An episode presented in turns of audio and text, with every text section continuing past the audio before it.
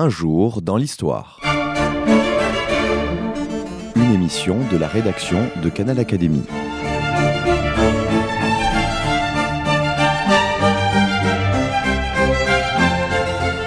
On retrouve Christophe Dickès. Chers auditeurs, bonjour, merci pour votre fidélité à l'émission Un jour dans l'histoire. Nous sommes le 10 janvier 1929. Un reporter bien connu prend le train pour se rendre en Russie, envoyé par son rédacteur en chef au pays des soviets.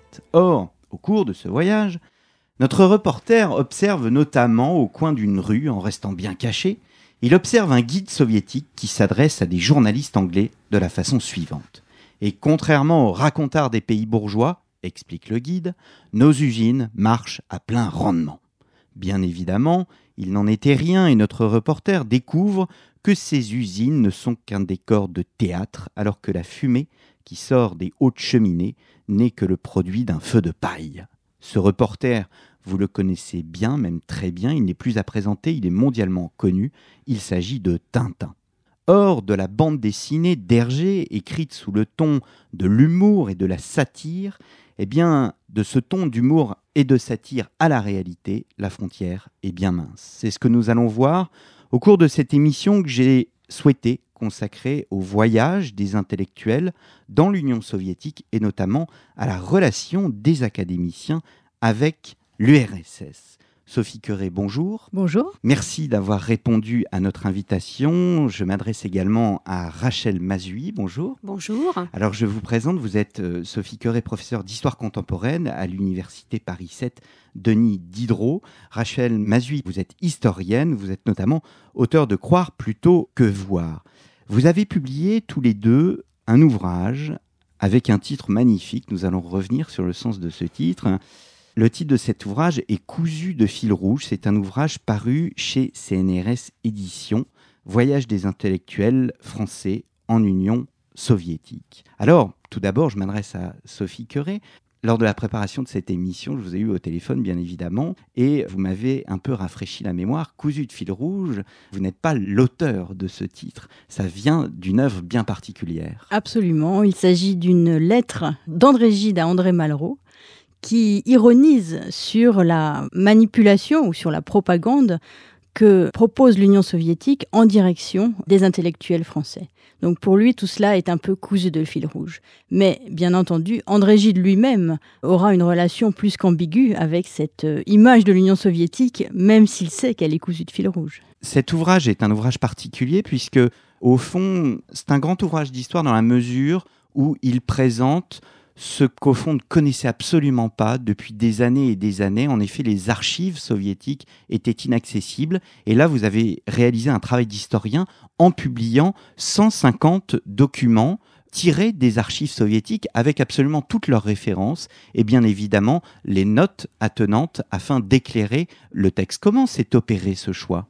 Alors il faut dire en effet que depuis la chute de l'Union soviétique et donc le début des années 1990, notre approche euh, de l'histoire soviétique, de l'histoire du communisme et de l'histoire des relations entre la France et la Russie a beaucoup changé. Et Rachel Mazu et moi-même avons eu la chance de collaborer avec les archives d'État de la Fédération de Russie, qui nous ont ouvert largement leurs fonds qui nous ont également proposé donc une collaboration avec euh, nos collègues russes, les archivistes russes, et nous avons eu donc accès à ces fonds qui sont gigantesques. Hein. Il faut s'imaginer un bâtiment énorme au cœur de Moscou, tout à fait euh, labyrinthique, avec des fichiers, avec des cartons. C'est le cas de toutes les archives, mais celles-ci sont particulièrement impressionnantes. Et donc, à l'intérieur de ce bâtiment se trouvent les archives des organismes qui s'occupaient, qui géraient l'accueil des intellectuels de tout l'Occident dans la patrie des soviets. Et ainsi, on a eu affaire en quelque sorte à la cuisine, à l'organisation interne de ces voyages qu'on connaissait par les récits de voyage, le fameux retour du RSS de Gide, mais aussi par beaucoup de débats, de polémiques, d'imaginaires. Et c'est vrai que là, on retourne aux documents et pour nous, historiens, historiennes, c'est extrêmement précieux. Rachel Mazui. Oui, en fait, euh, sur la fabrication du livre, on peut dire que au départ, on a eu la chance toutes les deux, dans le cadre de nos thèses respectives, euh, d'être euh, obligées d'aller découvrir ces archives. Et il se trouve qu'à la fin des années 90, moi, je vivais à Moscou et que j'ai pu participer vraiment euh, dans les bureaux des archivistes et non pas dans la salle de lecture. ce qui avait son charme parce que j'étais vraiment adossée au mur d'archives, ce qui avait ses désagréments matériels, on va dire, parce que les conditions de travail des archivistes russes ne sont pas celles qu'on peut trouver aujourd'hui euh, au Caran par exemple, mais qui nous a permis vraiment de faire un, énorme travail de sélection que ensuite euh, toutes les deux au départ, ensuite Sophie toute seule, nous avons finalisé en ne retirant finalement que 150 de ces milliers, centaines de milliers de documents qui sont disponibles au GARF.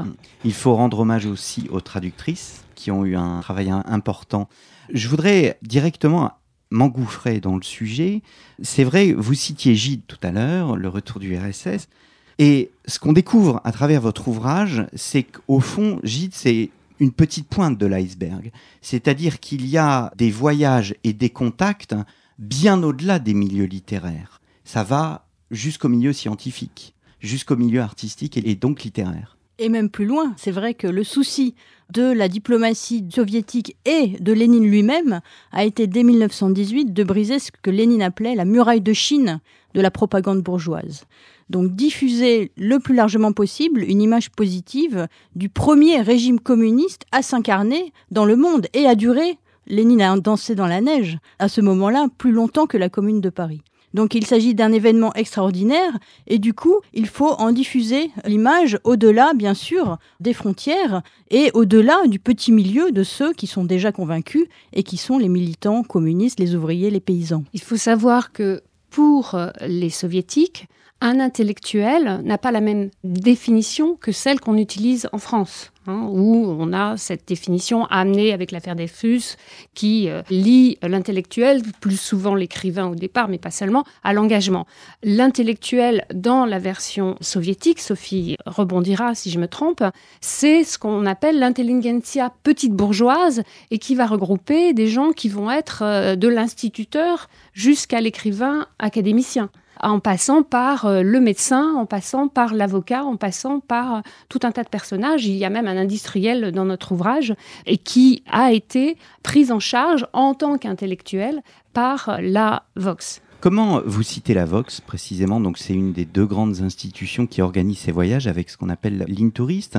Est-ce que l'on peut dire que le régime communiste immédiatement ou quelques mois après le triomphe que l'on connaît considère la chose comme un instrument de propagande. C'est absolument certain. Ils emploient d'ailleurs eux-mêmes, quand on lit les rapports que nous publions, le terme de propagande est tout à fait présent et employé de manière tout à fait positive. C'est-à-dire que dès le début des années 20, peut-être pas tout de suite parce qu'il y avait la révolution, il y avait la guerre civile, et puis ensuite donc il y a cette stabilisation de la carte géopolitique de l'Europe, et puis cette euh, stabilisation également intérieure avec la nouvelle politique économique, donc un petit répit et là, donc, il s'agit d'organiser ce que nous appelons hein, une, véritable diplomatie d'influence qui consiste à faire organiser un tourisme politique pour diffuser précisément cette image positive.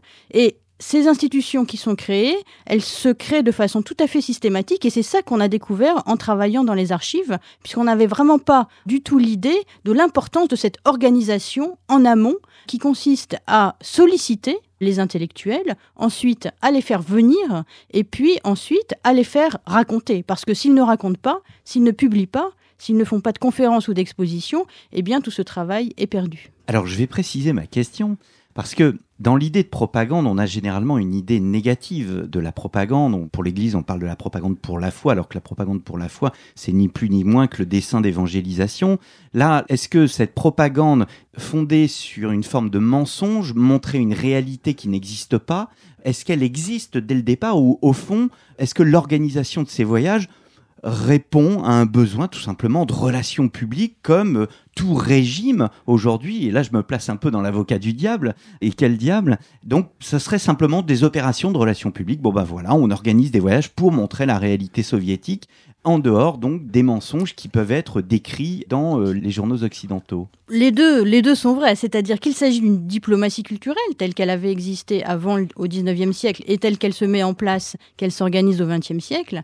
Mais cette diplomatie culturelle, eh bien, elle va petit à petit hein, prendre la direction du mensonge. Et c'est ça qui est tout à fait passionnant à étudier.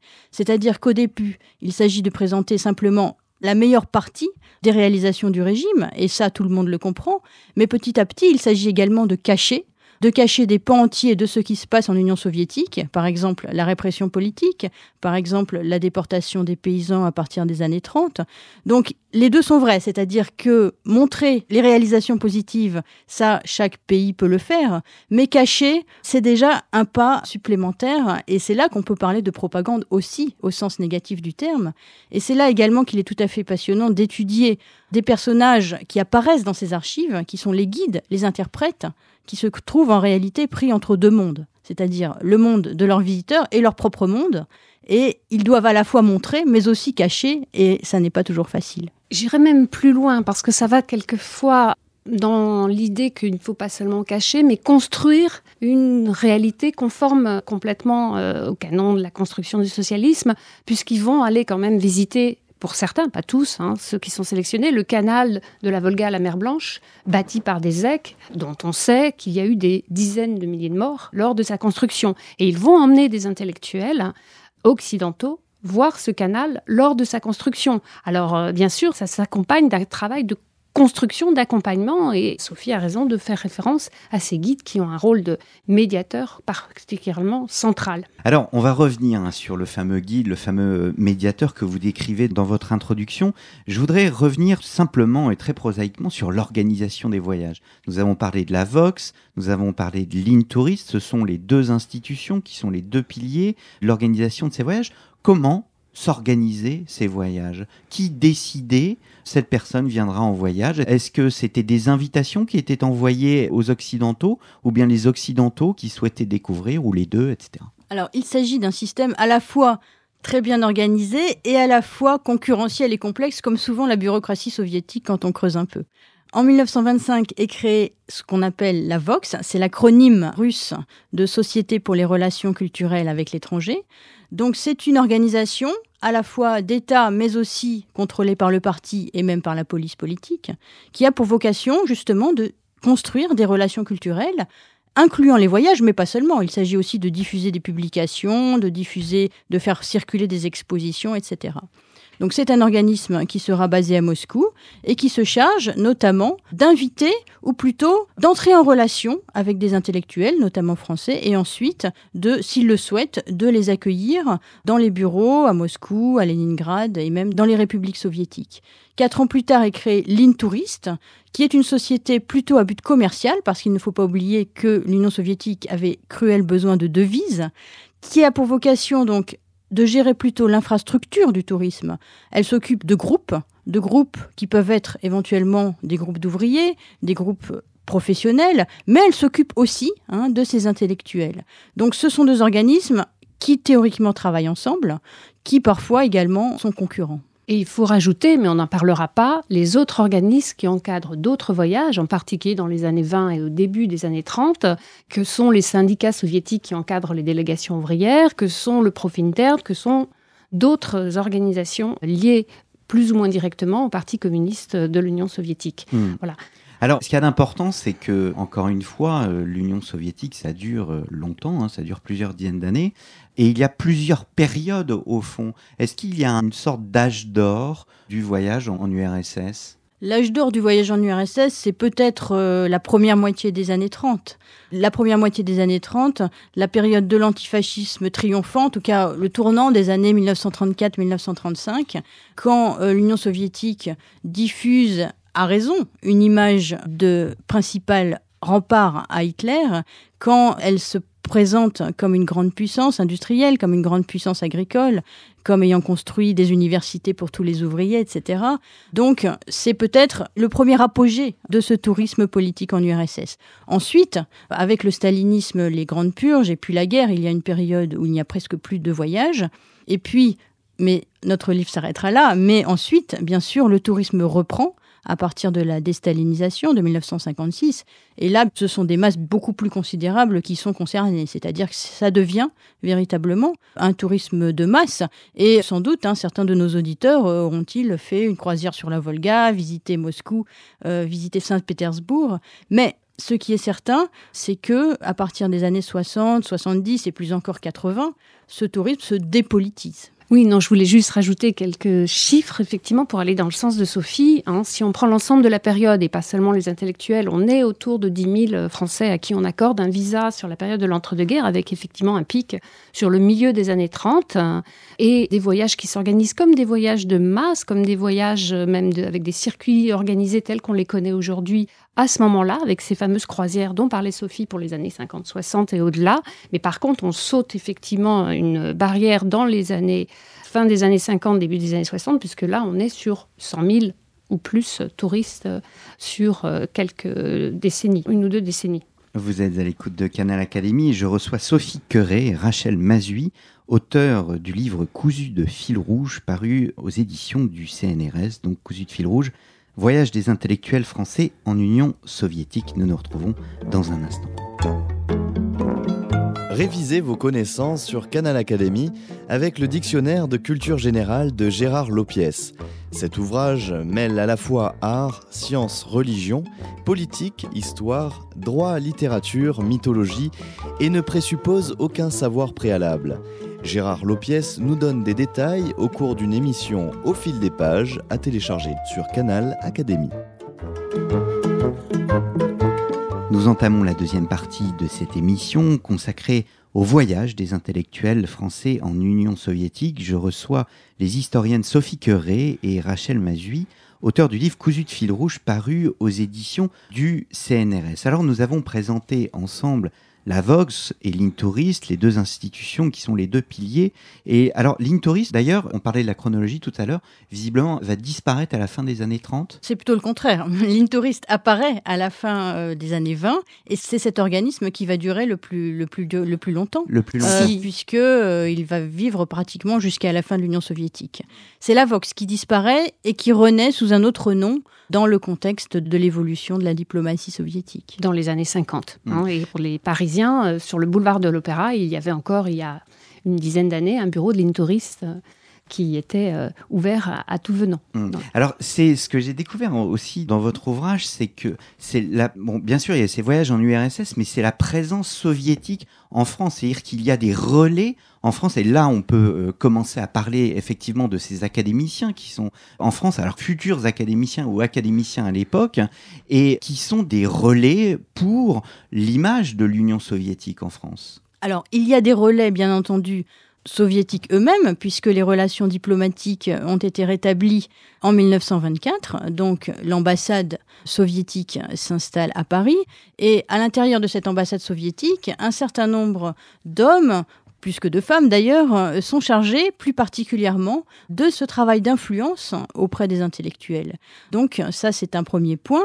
Et c'est vrai que beaucoup plus largement se nouent des contacts, des relations entre Paris et Moscou, mais pas seulement. Et ça, c'est aussi un point qui est intéressant, c'est-à-dire que en province aussi, hein, dans les villes universitaires, mais pas seulement, chez les, euh, instituteurs, euh, chez euh, toute une série donc d'intellectuels dits petits bourgeois par les communistes et par Moscou, se nouent donc des relations avec l'Union soviétique.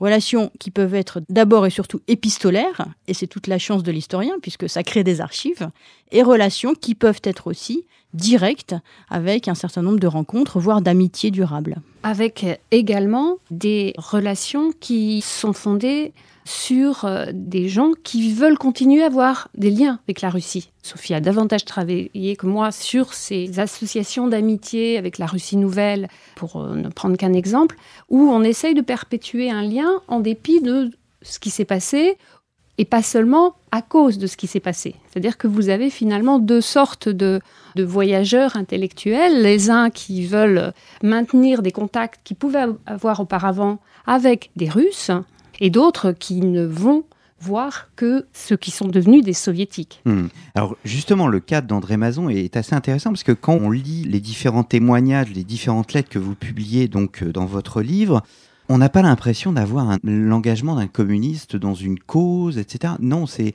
en l'occurrence c'est la science qui prime ici et le lien scientifique. Ce que montrent bien en effet les archives que nous publions et toutes les autres, c'est que le voyage en Union soviétique est loin de concerner seulement non seulement l'ouvrier à casquette, mais encore euh, l'écrivain convaincu par le communisme euh, qui s'incarnera plus tard par exemple euh, par Louis Aragon. Ça concerne donc des voyageurs qui sont beaucoup beaucoup plus variés et qui en effet pour certains et pour beaucoup, sont attirés par la perpétuation de relations avec la Russie pour des raisons scientifiques et dans le cas d'André Mazon, euh, pour des raisons tout à fait professionnelles, puisque André Mazon était titulaire euh, depuis la fin des années 20 de la chaire de civilisation slave du Collège de France. Donc c'était un grand professeur de russe et d'autres langues slaves. Il avait vu la révolution russe comme témoin en 1918. Il avait même passé quelques semaines dans les geôles de la fameuse Tchéka. Donc il n'était pas du tout, du tout pro-communiste, mais il souhaitait continuer à travailler tout simplement avec la Russie, croyant, espérant que le communisme finalement ne serait qu'une espèce d'épiphénomène superficiel et qu'il pourrait continuer à avoir des relations politiquement neutres y compris avec ses collègues qu'il continuait donc à vouloir voir et avec lesquels il continuait à correspondre. Un objectif qui lui vaut d'ailleurs de nombreuses déceptions, hein, puisque euh, dans les années 30, euh, vous avez de multiples tentatives de remettre euh, en place des relations fondées non pas sur des critères politiques, mais des critères scientifiques. On pourrait penser par exemple à la décade scientifique franco-soviétique de 1934, hein, dont les effets finalement sont relativement faibles et qu'on retrouve après la libération, au moment où à nouveau les relations sont dans un beau presque fixe, avec euh, le 220e anniversaire de l'Académie des sciences à Moscou, où on va trouver pas mal d'académiciens d'ailleurs, euh, et André Mazon,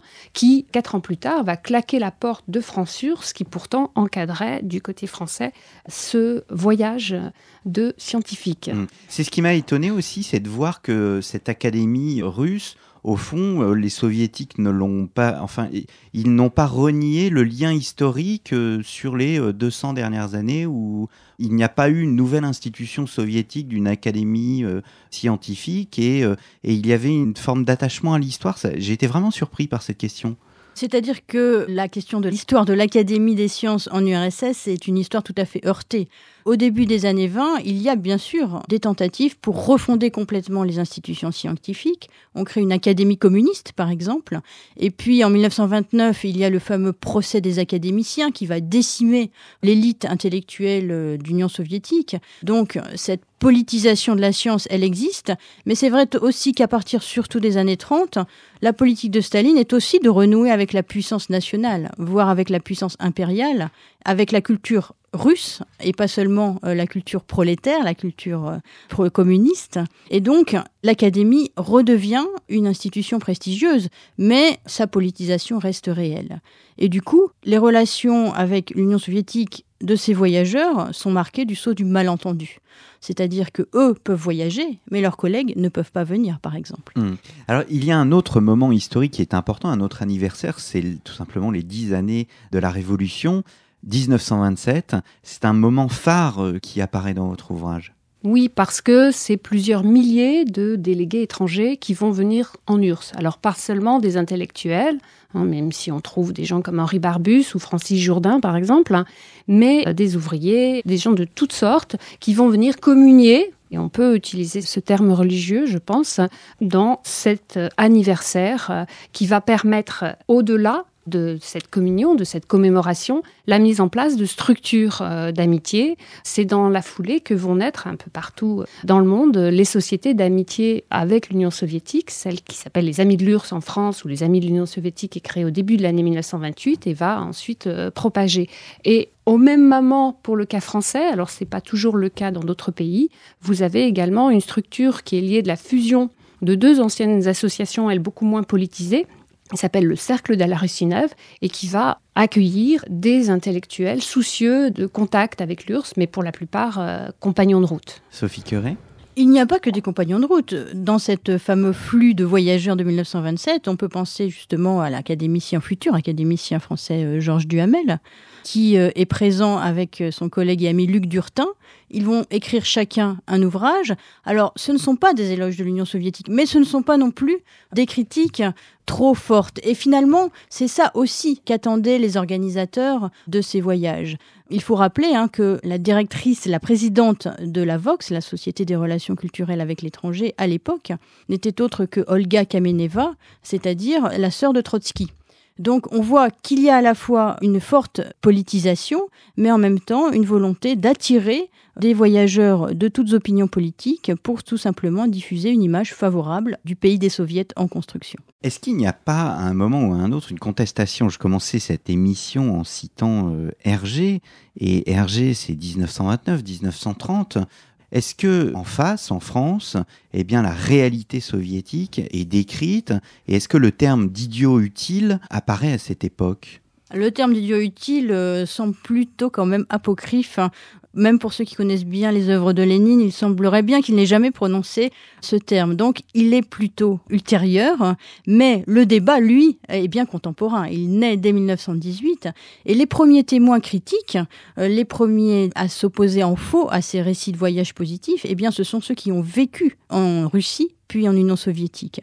Et c'est le cas de l'ancien consul de Belgique Douillet, qui écrit ce témoignage Moscou sans voile, dont le jeune belge Hergé Georges Rémy, va s'inspirer pratiquement terme à terme.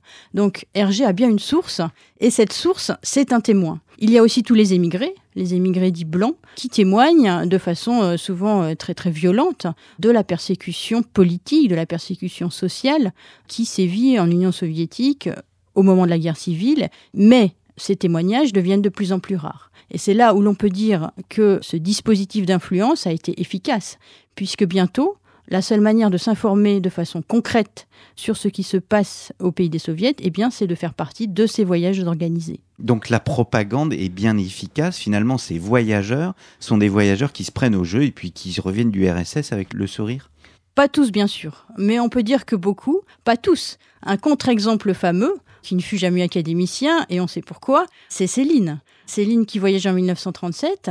Pourquoi est-ce qu'il y va?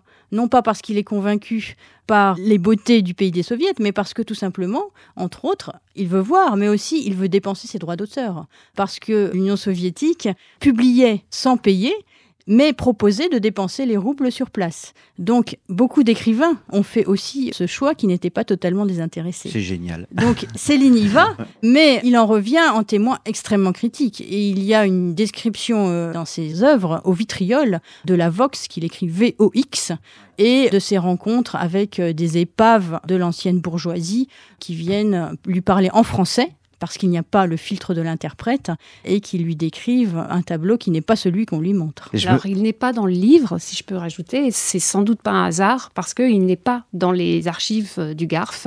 Et euh, donc la question, c'est savoir où sont euh, déposées les archives de son voyage. On n'a pas la réponse, mais en tout cas, nous n'avons pas la trace dans les archives de la Vox ou d'Intouriste de son passage. Et pourtant, il nous parle Hmm. de, ces organisations. Oui, ce qui me permet de rebondir sur le fait que, bon, bien évidemment, il y a toutes ces archives, mais il y a tout ce que ne disent pas les archives. Et là, le travail d'historien est, est au fond euh, bah, de s'en tenir aux hypothèses. Il faut souvent lire entre les lignes de ces rapports. Il faut déjà lire les lignes elles-mêmes, ça n'est pas toujours facile parce que c'est un langage de la bureaucratie soviétique euh, qui demande pas mal déjà de, de décryptage savant. Et ensuite, en effet, il faut lire entre les lignes.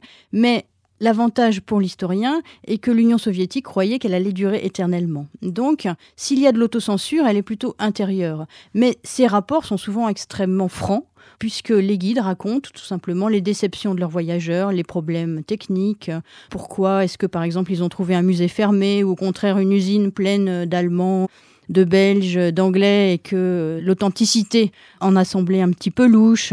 Donc ces rapports disent beaucoup, mais en effet, ils ne disent pas tout. Et une autre source précieuse qu'il faut croiser quand on la possède, ce sont les, les carnets de voyage. On les a par exemple pour Malraux, alors qui n'était bien sûr euh, pas encore l'académicien lyrique euh, que l'on a connu euh, après dans les années 60. Hein, Malraux qui était le jeune compagnon de route qui voyage avec son épouse Clara dans les années 30. Et Malraux a écrit son carnet, mais qui a été publié beaucoup plus tard. Malraux qui d'ailleurs refuse d'aller voir le canal de la Volga à la mer Blanche parce qu'il se doute bien qu'il y a propagande, il se doute bien qu'il y a manipulation, mais ça ne l'intéresse pas. Malraux qui lui aussi est content de dépenser ses droits d'auteur en URSS, il faut le souligner. Je vais revenir hein, dans un instant sur ces questions euh, de droits d'auteur. Vous êtes à l'écoute de Canal Académie. Je reçois Sophie Queré et Rachel Mazui, historienne et auteur du livre Cousu de fil rouge, un livre consacré au voyage des intellectuels français en Union soviétique, un ouvrage paru aux éditions du CNRS. Nous nous retrouvons dans une poignée de secondes.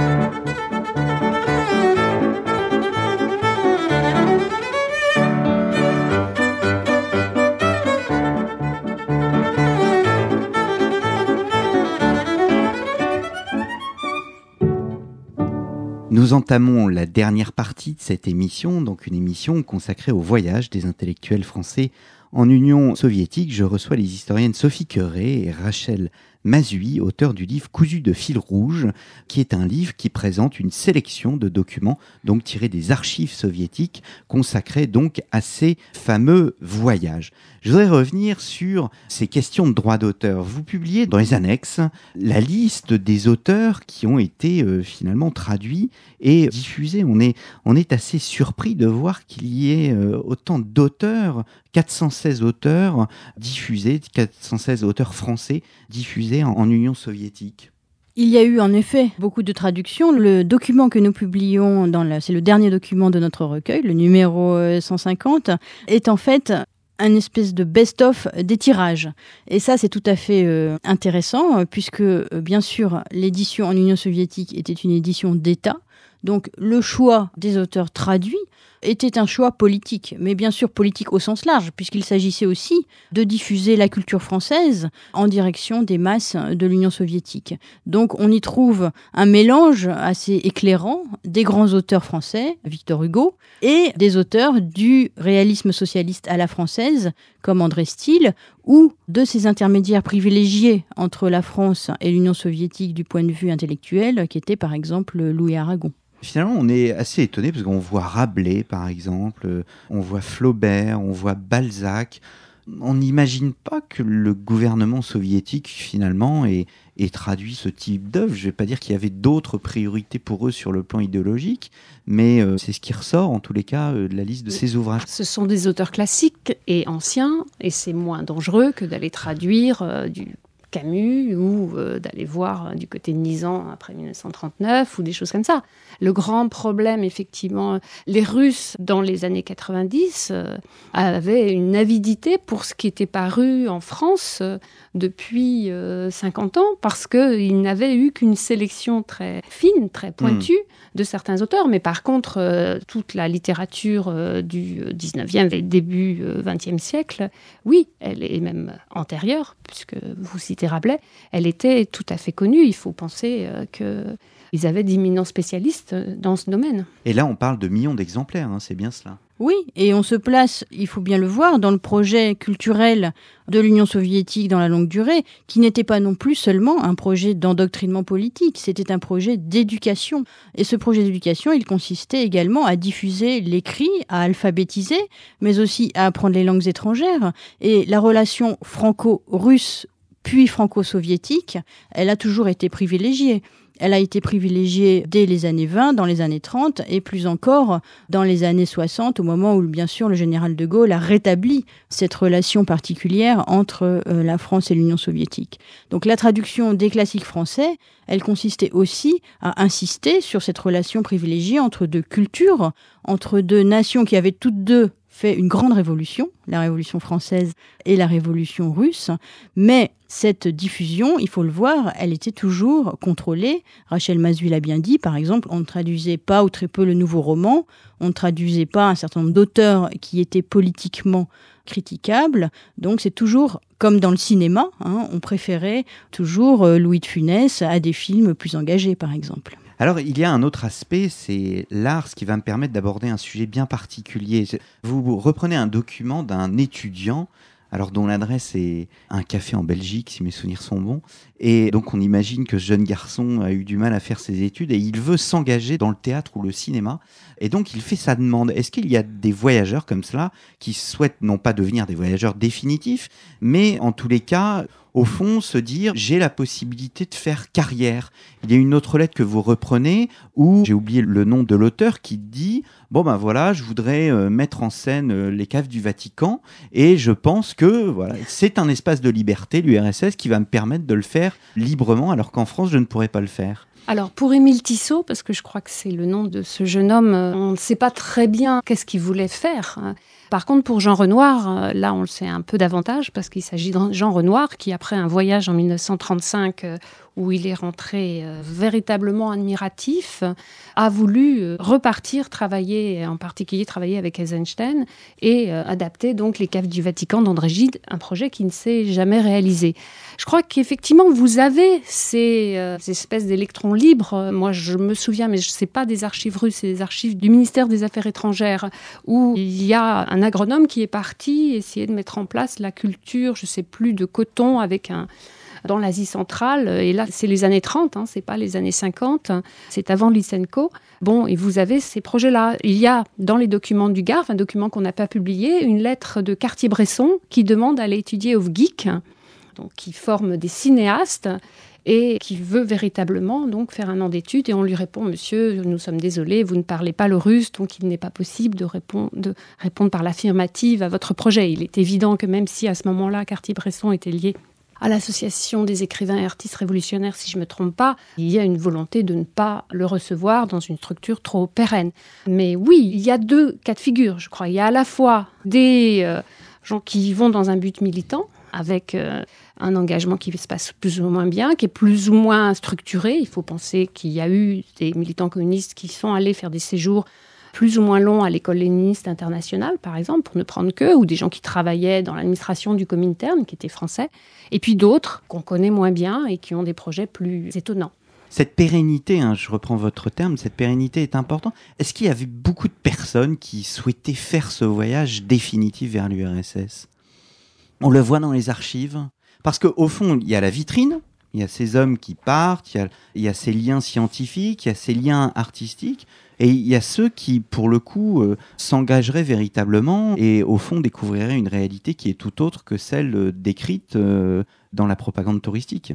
Si l'on s'arrête au domaine culturel, intellectuel, artistique, c'est vrai qu'on voit dans ces archives que les relations culturelles sont faites de liens, mais sont faites aussi de malentendus et de décalages. C'est-à-dire que l'image culturelle de l'Union soviétique, elle était extrêmement favorable parce que c'était l'ébullition révolutionnaire, c'était l'innovation, c'était euh, ces grandes fêtes où étaient euh, euh, musique, art, théâtre, etc. C'était donc une image extrêmement favorable. Puis, dans les années 30, il ne faut pas oublier qu'il y a aussi la crise économique en Occident. Et donc, il y a beaucoup, dans ces milieux, de chômeurs il n'y a pas d'argent pour la culture. Et ce qu'on se dit, c'est qu'en Union soviétique, eh bien, il y a une politique culturelle, même si on n'emploie pas le terme, il est un peu anachronique. Donc il y a cet espoir. Alors, va-t-on vouloir s'installer définitivement? On a peu d'exemples. Hein. C'est plutôt des jeunes gens, ou des jeunes filles, hein, mais beaucoup de jeunes gens, quelques-uns, qui souhaitent aller travailler un an, deux ans, trois ans en Union soviétique pour se former et pour s'épanouir artistiquement, pour réaliser des films, par exemple. On peut penser par exemple au frère de l'académicien Jean Lursa, qui a un rôle actif hein, dans cette propagande et qui fait partie de notre ouvrage.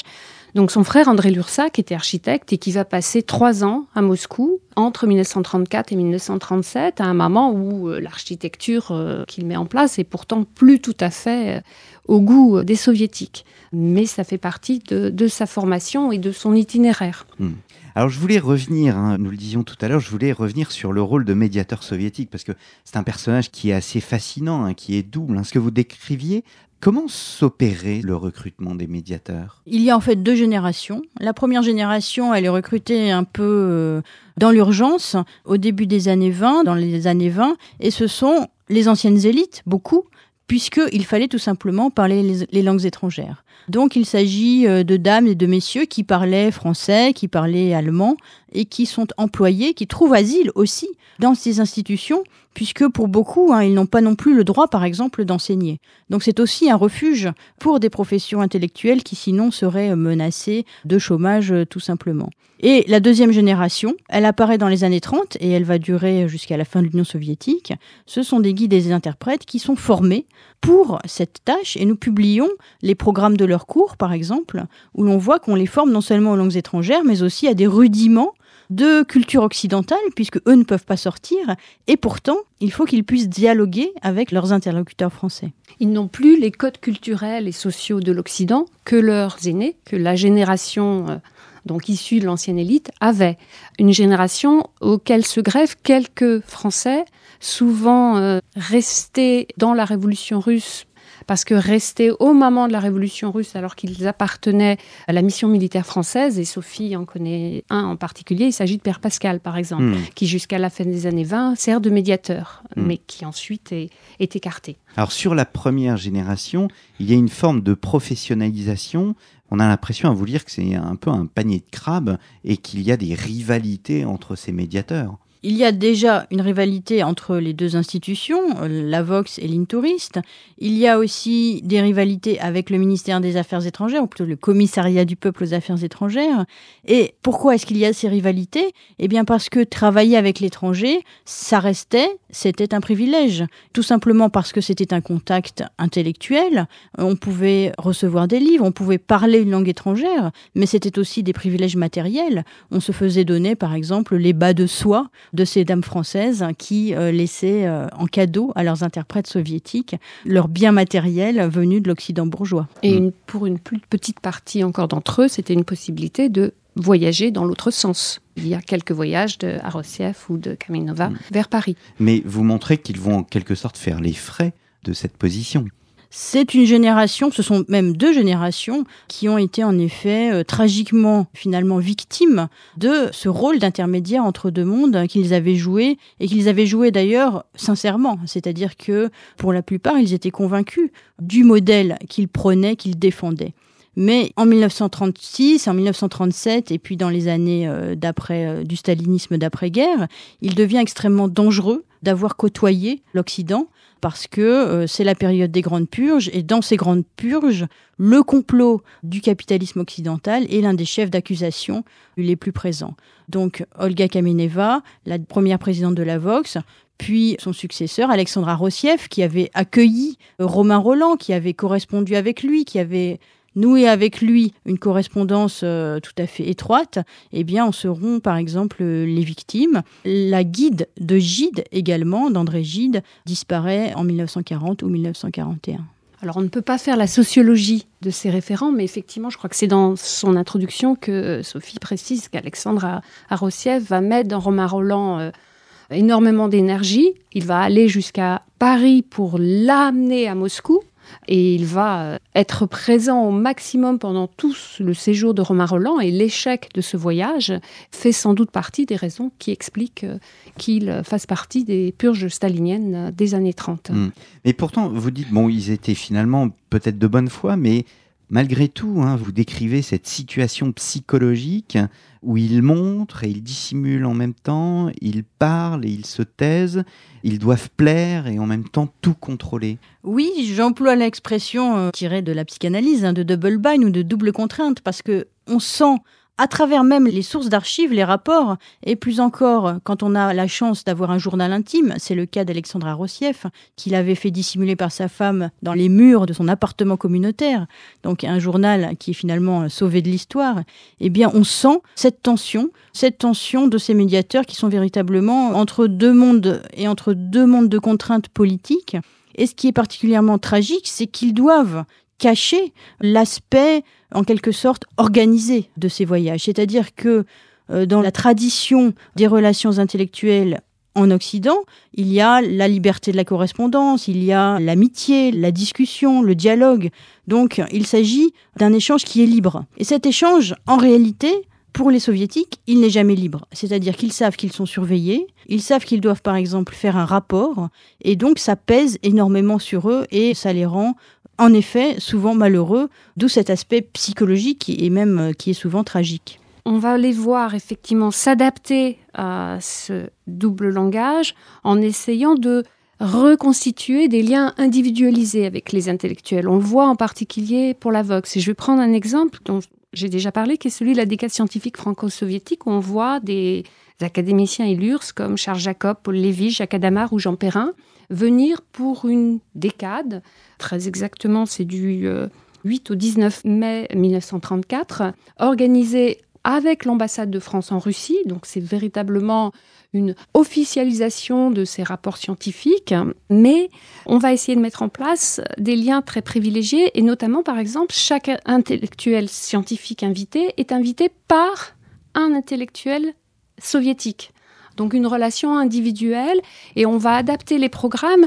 On voit là dans notre ouvrage que les programmes ressemblent hein, d'un voyage à l'autre, mais avec des adaptations qui font que s'il s'agit de la semaine théâtrale, on va avoir encore plus de pièces de théâtre que n'enverraient nos scientifiques. Et là, il y a une partie du programme, et on voit ça à travers euh, les archives soviétiques et aussi les archives du ministère des Affaires étrangères, qui vont de plus en plus se concentrer sur des relations de scientifique à scientifique, hmm. hein, qui, sont sans doute liées à des demandes françaises, mais qui sont aussi, je pense, effectivement construites comme telles par les soviétiques. Hmm. Mais cette relation, au fond, qui est une relation quasi personnelle, on va même dire intime, elle doit jouer énormément. C'est-à-dire que les soviétiques s'en servent ou ils la craignent? Les autorités soviétiques craignent que se créent des liens précisément trop important entre le guide et l'invité ou au contraire, ils jouent sur cette relation personnelle aussi? Je crois qu'on peut dire qu'ils en jouent. Et notre collègue australienne Ludmilla Stern a bien montré, hein, dans un ouvrage consacré également à ces relations intellectuelles avec l'Occident, qu'il y a toute une série de formulaires qui sont rédigés, c'est-à-dire que, par exemple, l'écrivain français reçoit une lettre d'admiration il croit qu'elle est sincère, qu'elle est personnelle, mais en réalité, plusieurs de ses collègues reçoivent euh, dans le même temps euh, pratiquement la même lettre. Et donc ça, c'est vrai que aller dans la cuisine des archives, c'est assez troublant parce que cette relation d'amitié, elle est faussée, mais elle peut être aussi tout à fait authentique. Et parmi ces grands médiateurs qui ont su en jouer qui ont su sauver leur peau et en jouer euh, jusqu'à la fin de leur vie. Il y a par exemple Ilya Ehrenburg. Tout à fait. On la retrouve dans d'autres organismes, hein, cette euh, relation euh, construite et dont on va jouer. je pense par exemple à, aux archives du Christinterme de l'Internationale paysanne. Je vous emmène très très loin, où on a une correspondance entre des soviétiques et puis des communistes en France, avec du côté soviétique une véritable volonté de mieux connaître les climats, les sols des régions pour pas dire n'importe quoi quand ils seront en contact avec les délégués paysans. Hmm. Donc, euh, Alors nous arrivons, euh, Sophie Queret et Rachel Mazui, au terme un peu de cette émission. Je voudrais revenir du côté occidental. Et vous publiez plusieurs documents afin précisément d'éclairer les récits de voyage en URSS. Et je reprends euh, vos termes, hein, Sophie Queret. Vous distinguez trois silences. Un silence contraint, un silence négocié ou et un silence énigmatique. C'est vrai qu'il reste quelque part une énigme à cette grande fascination des intellectuels, des artistes occidentaux pour le modèle soviétique. Parce que finalement, dès 1918, finalement, on pouvait savoir que tout n'était pas si rose au pays des soviets. Donc pourquoi cette fascination et pourquoi la majorité, malgré tout, de nos voyageurs sont-ils revenus en publiant des articles positifs, en faisant des tournées de conférences qui défendaient euh, le modèle? Tous ne l'ont pas fait, et donc c'est effectivement cette énigme du silence que l'historien ne peut résoudre que avec d'autres sources. Alors ça peut être éventuellement les carnets intimes qui apparaissent, mmh. mais il y a aussi ces silences, c'est-à-dire qu'il y a aussi des voyageurs qui n'ont jamais rien dit, qui ont refusé de publier des récits de voyage. Et ça, ça dit aussi quelque chose, bien sûr. Ça dit d'autant plus quelque chose qu'il s'agit d'intellectuels ou de militants engagés véritablement, ce qu'on appelle les intellectuels organiques. Si on prend le voyage de Gide, par exemple, on voit très bien qu'il y a finalement une exploitation de ce voyage qui est totalement raté pour les soviétiques. C'est un voyage vraiment catastrophe pour les soviétiques. Et si je prends par exemple Pierre Herbart, euh, qui va rien publier, qui va même essayer d'empêcher Gide de publier son retour de l'URSS, mais qui, ensuite, revenant de la guerre d'Espagne, va publier cette fois-ci un premier témoignage en 1937, un témoignage qui, si on le relit, il a été beaucoup moins diffusé que le retour et est au vitriol. Si on prend Louis Guillou qui revient et qui est, je pense, désespéré de l'action politique, dans la mesure où il retourne en Bretagne et il va euh, travailler auprès des réfugiés espagnols, hmm. donc au cœur de l'antifascisme, mais euh, avec très très peu de témoignages contre Gide, ce qui pourtant lui était demandé, il lui avait été demandé. Il y en a quelques-uns, mais ils sont pas très très méchants, on va dire. Et puis euh, très vite, il se tait. Et je pense qu'il y a comme chez Romain Roland d'ailleurs, et ça on le retrouve dans ses carnets, un progressif désengagement, un progressif euh, désenchantement. Mais au final, effectivement, cette fascination, si elle existe au départ, parce que je voudrais là rajouter quelque chose euh, qui est peut-être moins le fait des intellectuels que l'ensemble des voyageurs, le mécanisme de conviction, il est créé avant le voyage et le voyage ne réussit pas à inverser la tendance. Mais alors justement, vous utilisez le terme de conviction. Est-ce que ce n'est pas, euh, au sens propre comme au sens figuré, un silence religieux? C'est-à-dire qu'un silence, bon, on se tait, mais on se tait parce que l'on croit. Ah, le débat sur le communisme comme religion, là où vous nous entraînez, euh, cher Christophe, euh, bien au-delà des voyages en URSS. Alors bon, moi je vais aller dans ce sens-là, parce que c'est vrai que ma thèse s'intitule euh, Croire plutôt que voir. bon, même si c'est plus complexe, je crois qu'il y a un phénomène de croyance politique, pas religieuse au sens strict du terme, mais un phénomène de croyance politique et avec des convictions où ce double langage dont on parlait pour les interprètes, pour les référents, on le retrouve chez les militants communistes, chez les intellectuels communistes qui doivent à la fois gérer les hiatus entre leur vision de la réalité et ce qu'on leur demande de dire de la réalité, en essayant de s'accommoder avec leur, conscience, leur intériorité, d'une façon ou d'une autre. Eh bien, merci beaucoup Rachel Mazui et Sophie Queret d'avoir répondu à notre invitation. Je rappelle les références de votre ouvrage, donc cousu de fil rouge, Voyage des intellectuels français en Union soviétique, paru aux éditions du CNRS. Merci beaucoup et à très bientôt pour un nouveau numéro d'Un jour dans l'histoire.